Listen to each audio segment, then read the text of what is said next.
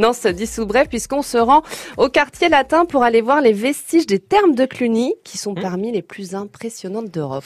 Oui, et ce qui est intéressant avec les termes de Cluny, c'est qu'ils illustrent parfaitement le génie romain. Les termes sont inventés par les Grecs, mais la technique est perfectionnée par les Romains. En fait, ils mettent au point un système de chauffage assez finaux. Des foyers produisent un air chaud qui circule entre le sol et les murs grâce à des conduits en terre cuite. Alors, qui dit terme dit forcément eau. Les thermes de Cluny sont alimentés en eau par l'aqueduc d'Arcueil, qui est situé au sud de Paris.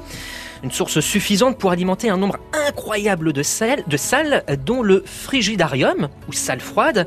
C'est aujourd'hui la pièce la mieux conservée et la plus impressionnante, avec une voûte de 14 mètres de haut. Mais ces thermes, elles ont fonctionné jusqu'à quand exactement? Euh, jusqu'à la fin du IIIe siècle. Bon après, je ne vais pas vous mentir, sachant que les termes de Cluny ne sont pas de toute première jeunesse, il y a encore pas mal euh, de salles dont on ne connaît pas vraiment la fonction. Ok, et donc au IIIe siècle, on Hmm. y faisait quoi là-bas? Ah, moult choses, Camille.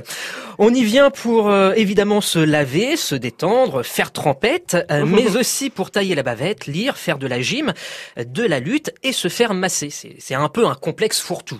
Et, et aujourd'hui, donc cette messe, qu'on peut s'y faire masser Ah non, ça c'est fini. Vous, Ah. vous irez vous faire gratouiller le dos ailleurs. en revanche, à partir d'aujourd'hui, on peut justement visiter ces termes. Mais attention, la visite est possible uniquement avec un conférencier. Impossible de nous y balader pépousse comme bon nous semble.